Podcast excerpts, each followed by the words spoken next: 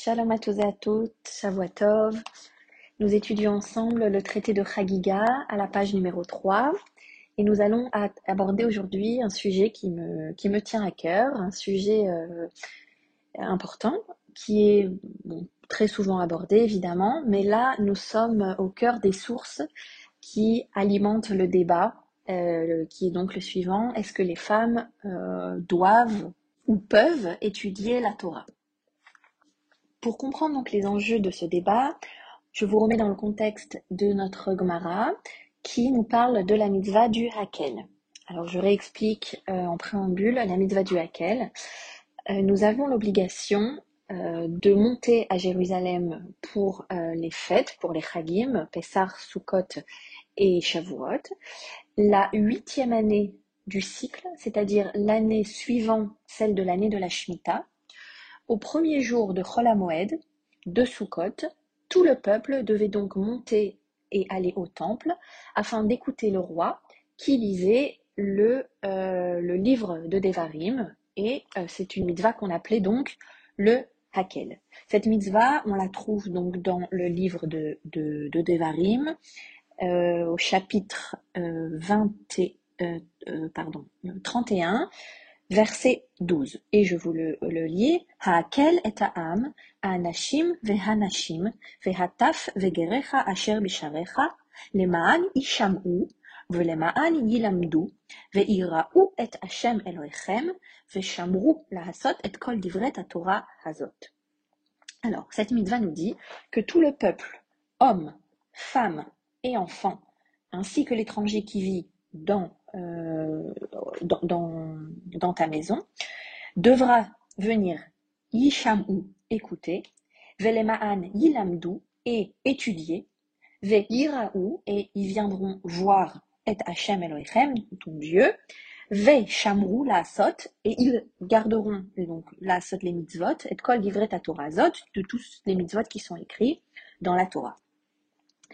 Très bien. Donc ça, c'est le, la mitzvah euh, telle qu'elle est euh, énoncée dans la Torah. Maintenant, la, la, page, de, donc la Gemara, va ici discuter de euh, quelle mitzvah exactement, de quelle mitzvah exactement nous parlons, et surtout, qui va, on va donc aborder le sujet principal de ce podcast. La Gemara va s'étonner que les hommes, mais surtout donc les femmes et les enfants, ont l'obligation, d'après en tout cas le texte de la Torah, de venir à la fois écouter et apprendre la Torah et voir Dieu et garder les mitzvot. Et bien sûr, l'interrogation principale et les débats que l'on va avoir à la fois au sein des Tanaïm et également au sein des commentateurs de Tosfot et des commentateurs jusqu'à aujourd'hui d'ailleurs, ça reste un débat tout à fait moderne et actuel.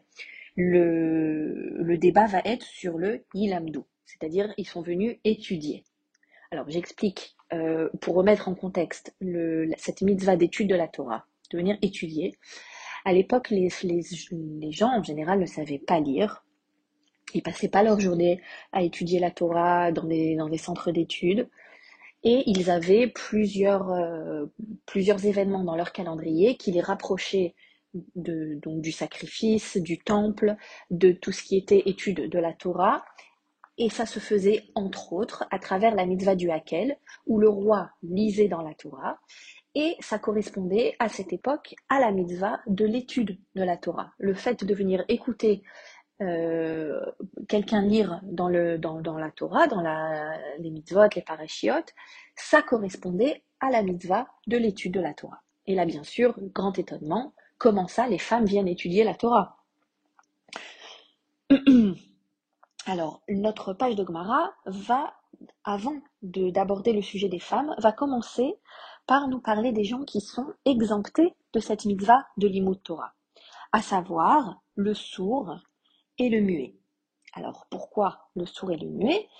Le, la, Gemara va nous expliquer que l'étude de la Torah, en réalité, se découpe en deux mitzvot distinctes qui sont complémentaires. C'est-à-dire que pour réaliser l'étude, la mitzvah de l'étude de la Torah, ça doit passer par, premièrement, l'étude, le limoud, et ensuite le l'elamed, yilamdu, l'enseignement.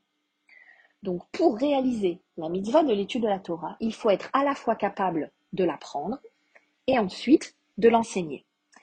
C'est ainsi que le sourd va être exempté de la mitzvah du hakel, puisqu'il ne peut pas écouter, donc il ne peut pas apprendre, et que le muet va être également exempté, puisqu'il ne peut pas transmettre par la parole.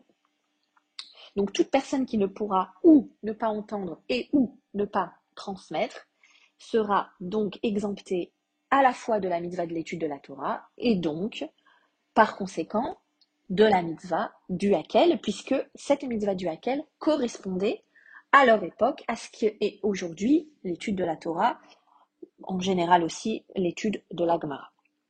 Et donc nous arrivons à notre sujet principal, euh, les femmes.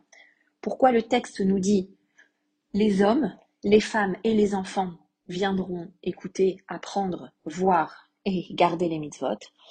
L'Agmara va euh, tout de suite répondre, et les commentateurs euh, par la même occasion, dire non, non, non, les hommes vont venir apprendre, mais les femmes vont venir écouter.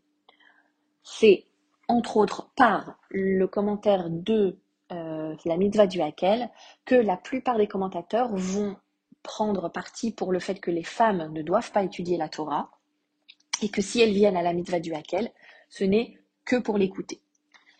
Les enfants, la question va être posée également sur les enfants, pourquoi eux devraient venir? On te dit euh, uniquement pour que les personnes qui emmènent les enfants aient un mérite de les avoir emmenés. Et c'est aussi euh, une habitude que euh, les enfants prennent de participer au mitzvot, même s'ils ne sont pas en âge de, devoir les, de devoir les accomplir. Et, et, par la même occasion, les personnes qui vont amener les enfants vont aussi acquérir le, le, mérite de cette mitzvah. Alors, si on, lit le Tosfot euh, correspondant à, la fin de la page numéro 3 Aleph, on a un, une, un pont, une parcelle à notre page de Sota 21, euh, pour laquelle on a un autre, euh, un autre sage de l'époque de la Gemara qui s'appelait Ben Azaï, de la Mishnah, pardon, qui s'appelait Ben Azaï et qui lui était pour que on enseigne la Torah aux filles ou aux femmes en général. Alors lui, c'était pour d'autres raisons. C'était une raison un petit peu par intérêt. On en parlera probablement quand on arrivera au traité de Sota. Mais c'était pour que les femmes acquièrent des mérites et qu'elles puissent repousser l'action des eaux dans le cas où elles avaient effectivement trompé leur mari. Je vais pas rentrer trop dans le détail de, la cérémonie de la sota, mais on a en tout cas un débat à la page 21 de, d'un, sage, donc Ben Azaï, qui lui est pour que les femmes étudient la Torah. Alors à l'époque des Tanaïm et même euh, la plupart des Rishonim, à part Ben Azaï, euh, la grande majorité des commentateurs vont trancher pour effectivement les femmes n'étudient pas le Talmud, n'étudient pas la Torah, euh, elles doivent effectivement connaître les mitzvot, donc elles doivent euh, apprendre le minimum qui les concerne, mais elles n'ont pas cette mitzvah qui est de d'apprendre et donc par conséquent d'enseigner plus loin. Je vais vous lire maintenant comme référence euh, les commentaires de Maïmonide sur les lois de l'étude de la Torah, chapitre 1, Alacha numéro 13. Donc, euh, si une femme étudie la Torah, elle, euh, elle a une récompense qui lui est assurée. Cependant, cela n'est pas comparable à la rétribution de l'homme, car elle observe un commandement dont elle est dispensée. Telle est la règle, celui qui accomplit un commandement dont il est exempté ne peut en espérer une récompense égale à celle de la personne qui observe ce commandement par obligation, mais sa rétribution sera moindre. Donc là, Rambam nous explique que les femmes sont exemptées de l'étude, mais si elles le font, elles reçoivent une récompense. Ensuite, euh, Rambam va nous expliquer que euh, même si elle a le droit à une récompense, les femmes ont recommandé de ne pas enseigner la Torah à, sa fille. Et euh, pour quelle raison? Parce que les femmes n'ont pas la disposition d'esprit nécessaire à cette étude et elles détourneraient les, les enseignements de la Torah. Alors, ce qui était peut-être vrai à l'époque du Rambam, euh, aujourd'hui, euh, bon, je pense que les exemples sont, variés et, euh, nombreux pour aller dans le sens où effectivement les femmes aujourd'hui sont quand même éduquées, elles savent aussi étudier et pas pour détourner les paroles et les enseignements, mais on a énormément de choses à, apprendre aussi de la voix des femmes. C'est une des raisons pour lesquelles ce podcast existe et j'en remercie Myriam.